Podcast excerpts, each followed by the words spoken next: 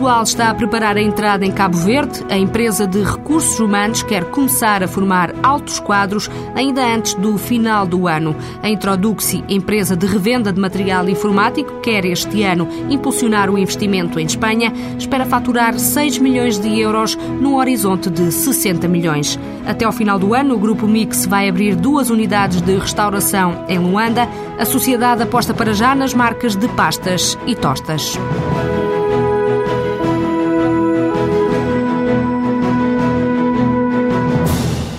Primeiro centro comercial de Luanda foi o local escolhido pelo Grupo Mix para iniciar a atividade em Angola.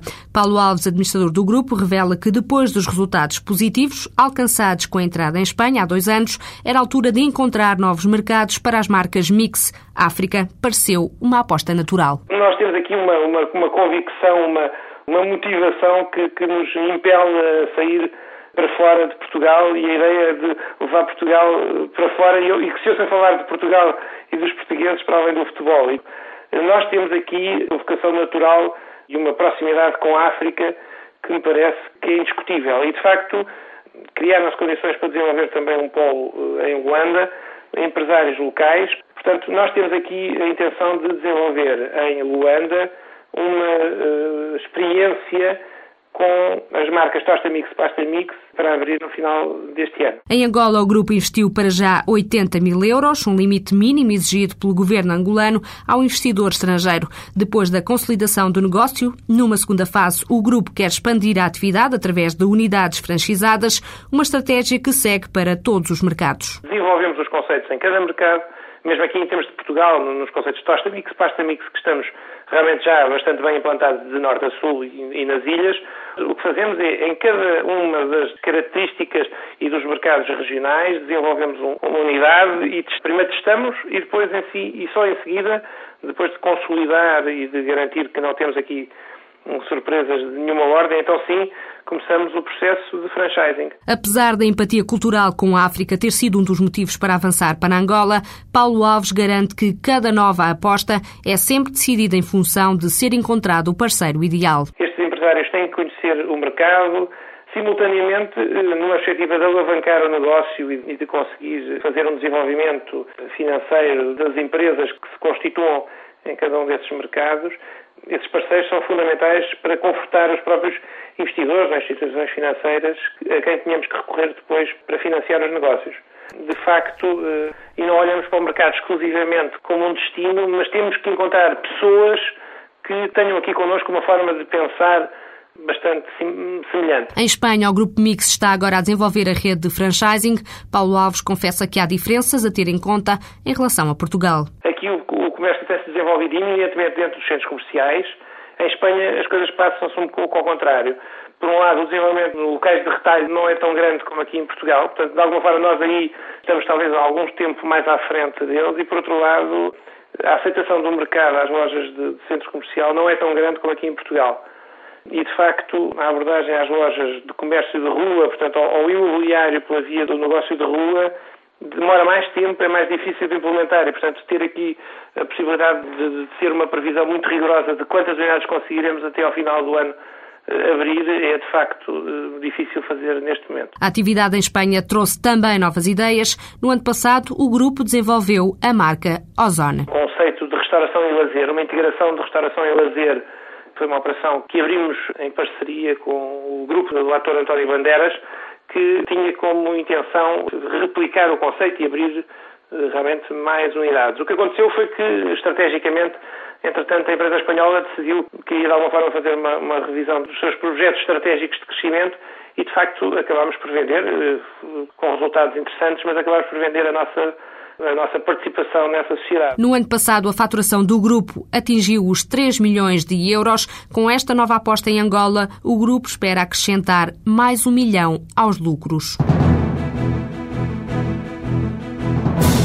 Com a aposta em Espanha, a Introduxi espera no final do ano faturar 6 milhões de euros. Miguel Monteiro, fundador da empresa de revenda de material informático, considera que é um valor que fica ainda muito além das expectativas, mas que caminha já para a meta definida há dois anos, que é chegar aos 60 milhões de euros. Apesar das dificuldades de adaptação, Miguel Monteiro garante que as potencialidades do mercado espanhol compensam os entraves Espanha é um mercado, em, em termos de material informático, sete vezes maior.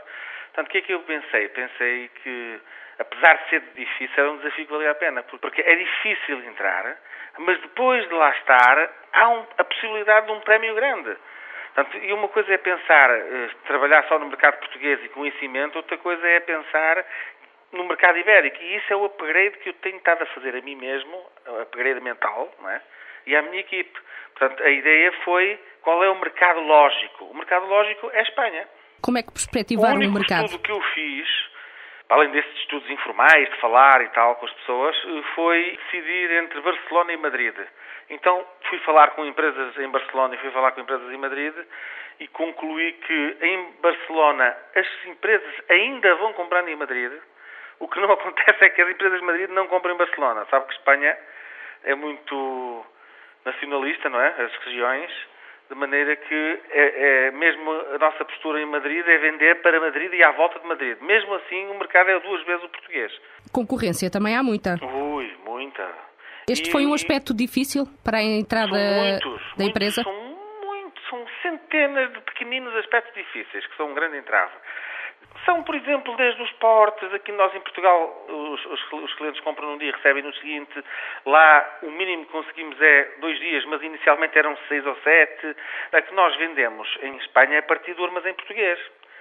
Portanto, todo o modelo, todo o sistema de informação, todo o processo português não se adapta à Espanha. Então, este primeiro ano foi um ano de criar raízes, de resolver centenas de pequenos problemas até a gente conseguir estar próximo de igualdade de circunstâncias.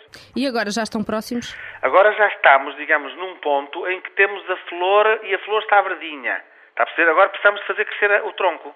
Estamos num ponto em que já sabemos como é que se comportam os clientes, o que é que valorizam, como, recrutar pessoas, já sabemos como comunicar. Sabemos em maior medida, não sabemos tão bem ainda como gostaríamos, não é? Precisamos agora é de aumentar o número de vendedores, aumentar a presença de várias formas. Mas este ano foi um ano, o primeiro ano, em que nós faturamos só um milhão de euros, mas neste segundo ano já vamos faturar 6 milhões de euros. Digamos, no nosso negócio ainda representa pouco. Vamos faturar 6 milhões de euros num horizonte de perto de 60. Em relação aos métodos de trabalho, são muito diferentes são em Portugal e em Espanha? Por exemplo, os, os, os lojistas portugueses, os clientes em Portugal, de manhã ligam para todos os fornecedores a saber um preço. E depois, até o mais tarde possível, encomendam 6, 7 da tarde, mais tarde até de maneira que consigam garantir o produto no dia seguinte. Em Espanha é o contrário, encomendam de manhã.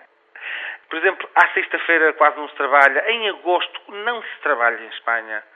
Eu e toda a minha equipe ficamos espantados, realmente não imaginávamos que havia tantas diferenças. Mas não deixa de ser extremamente desafiadora e extremamente agradável. Porquê? Porque vamos conseguindo resolver. Este ano já tivemos 3 ou 4 meses que demos lucro. Estamos a contar dar um pouquinho de lucro. No primeiro semestre tivemos prejuízo, mas eh, o segundo semestre no nosso negócio é sempre o forte das vendas. Contamos dar um bocadinho de lucro, portanto fico muito satisfeito que ao fim de um ano, eu além de saber lidar com, a, com a, toda a situação que é muito diferente e ter enfrentado todos aqueles medos, todos aqueles receios, ter resolvido centenas de problemas, já estou preparado para jogar muito mais em força, muito mais seguro, com muito mais gente, com muito mais parceiros, está a perceber? Em relação aos produtos em si, há alguns que são mais uh, procurados pelos uh, espanhóis do que é, os há portugueses? Há pequenas diferenças. Por exemplo, vou dar um exemplo que está muito na moda. Em Espanha não se vende um leitor de MP3 que não tenha rádio. Em Portugal ninguém liga a se tem rádio. Aliás, o iPod não tem rádio. Os computadores, por exemplo, desktop de sobremesa, em Espanha, são todos muito poderosos. Em Portugal vendem-se mais os fraquinhos. Agora acontece outra coisa engraçada. Por exemplo, é possível determinado produto ter melhor preço em Portugal, por exemplo, uma impressora da mesma marca, pode ter melhor preço em Portugal e a gente conseguir vender em Espanha, e depois pode haver o contrário, coisas que têm melhor preço lá e consegui-las vender cá. Mas porquê é que isso acontece? Porque são políticas dos fabricantes. Por exemplo, os grandes fabricantes optam, cada país tem a sua política, optam por, para um país ter uma margem, para outro ter outra, e nós também conseguimos eh, ir, ir jogando com isto e conseguir fazer negócios aproveitando um pouco o nosso conhecimento de negócio e as políticas dos fabricantes. E pensam expandir eh, dentro do país ou para outro mercado? Nos próximos, dois anos quero afirmar-me na Grande Madrid, começar a dar lucro, lucro razoável, não é sério, criar uma infraestrutura maior, logística, um cash and carry, como estamos a abrir agora em Lisboa, e depois vou considerar seriamente ir para, para Barcelona, por exemplo. Agora há muitas uh, empresas também a apostar noutros mercados, tipo a China. Isso já passou pela cabeça? Passar pela cabeça passa tudo, mas na forma de projeto ou de sonho ainda não. Há muita gente que está a investir em África, em Angola, eh, e eu até acho razoável. Eu até sou angolano, nasci em Angola, mas atrai-me muito mais eh, fazer negócio, por exemplo, com Espanha, ou até gostaria, por exemplo, de fazer negócio com França, com Alemanha, países mais exigentes do ponto de vista de gestão, do que estar a apostar, por exemplo, em Angola, onde o modelo é muito baseado em esquemas e não, não é um modelo que eu conseguisse depois tirar mais valias. Acho que se eu conseguir vingar em Espanha, se calhar poderei aprender muito e melhorar muito em Portugal, porque tive que lutar com empresas maiores e mais bem geridas, e isso entusiasma-me mais do que para modelos um bocado transversais. Em Espanha, a Introdux investiu pouco mais de 100 mil euros na abertura de um escritório. A oportunidade para a internacionalização da multipessoal surgiu pela mão da Casa-Mãe. Afonso Batista, presidente da empresa de recursos humanos, lembra que o Grupo Espírito Santo tem estado a desenvolver projetos em Cabo Verde e, perante a necessidade de ter pessoal qualificado, desafiou a empresa a apostar no país. A multipessoal acabou assim por fazer uma parceria com a ASA, a empresa que gera os aeroportos e a segurança aérea de Cabo Verde. Afonso Batista revela que a situação atual do país abre enormes potencialidades aos investidores. Cabo Verde é uma realidade muito interessante, até do ponto de vista sociológico, é extremamente interessante. O, que se passa em Cabo Verde é o seguinte: há nesta altura uma grande apetência em termos de novo uh, destino turístico. E, portanto, há projetos que estão em curso, alguns ainda estão em fase de estudo, outros já são mais adiantados, de grandes investimentos na, turísticos em Cabo Verde, em determinado tipo de ilhas, Boa Vista, por exemplo, que é uma ilha interessante, paradisíaca, etc. Se esses projetos todos se vierem a consolidar muito na área do turismo, esses projetos vão criar um número bastante apreciável de postos de trabalho. É a estratégia do governo cabo-verdiano que esses postos de trabalho venham a ser preenchidos com mão de obra, com mão de obra local. Pá. Para isso é necessário qualificar e formar as pessoas. Por exemplo, nas áreas do turismo, vai haver uma necessidade maciça de qualificação nas áreas de higiene, segurança, enfim, todo um conjunto de áreas que estão, enfim, colateralmente ligadas a, a, a esse setor. Pronto, e é esse o esforço que Cabo Verde vai ter que fazer, eh, que é formar maciçamente e rapidamente pessoas para poderem concorrer a esta vaga, que se pensa relativamente elevada, de criação de postos de trabalho. A Multipessoal vai criar um centro de formação num investimento inicial de 100 mil euros. O arranque das operações está previsto para antes do final do ano. Afonso Batista garante que um dos objetivos é contribuir para a formação de formadores locais. Uma das nossas estratégias é que os formadores sejam, sejam pessoas de Cabo Verde e não levar formadores de cá para, para fazer formação em, Cabo Verde, que isso onera claramente os custos da, da formação, é evidente, há áreas mais mais complexas eh, e mais específicas que eventualmente recurso a formadores de cá, mas preferimos fazer formação de formadores a pessoas de Cabo Verde. Vai sair creio eu, este ano, ou já saiu este ano, a primeira vaga de licenciados em Cabo Verde através do Instituto Piaget. Portanto, há muito jovem, com capacidade, com bastante competência e com bastante interesse em Cabo Verde para os poderem caminhar para esta área. Quantas pessoas pensam formar eh, num primeiro ano de atividade? Esse levantamento ainda está em curso, estamos a fazê-lo, por um lado, com o próprio governo cabo-verdiano, que direi que será uma das, das entidades ou das áreas onde, onde é expectável que, que seja mais utilizadora ou boa utilizadora da, da nossa empresa, a própria ASA, e depois iremos contatar, ou já estão a ser contatados, em relação às empresas privadas que existem em Cabo Verde. Depois de consolidada a experiência em Cabo Verde, a Multipessoal admite aproveitar outras sinergias do Grupo Espírito Santo e investir noutros países. O presidente da Multipessoal revela que a empresa há dois anos já tinha estudado a entrada no mercado angolano, mas o projeto foi congelado. Aquilo que perspectivámos inicialmente era muito uma ligação a uma empresa, uma empresa de grande dimensão angolana e seria uma primeira fase a recuperação do centro de formação dessa empresa, assumir a gestão de, dos planos de formação para essa empresa. Tratava-se de uma empresa no setor dos transportes, portanto, uma empresa de grande dimensão. E depois, a partir dessa plataforma, comercializarmos ações de formação para o mercado, para o mercado angolano. Na altura, o desenvolvimento económico em, Angola ainda não tinha a dimensão que tem hoje, com uma série de, de, de empreendimentos, de investimentos, criação de empresas, uma dinâmica totalmente bastante, bastante acelerada, que nos garantisse o retorno rápido face aos investimentos que, que, estavam em cima da mesa, que era fundamentalmente elevados investimentos em recuperação de uma infraestrutura que estava bastante degradada e, e havia que, que, investir muito dinheiro. É um dossiê que ainda está em aberto, mas que Afonso Batista nada adianta sobre se vai ou não ser uma próxima aposta da multipessoal.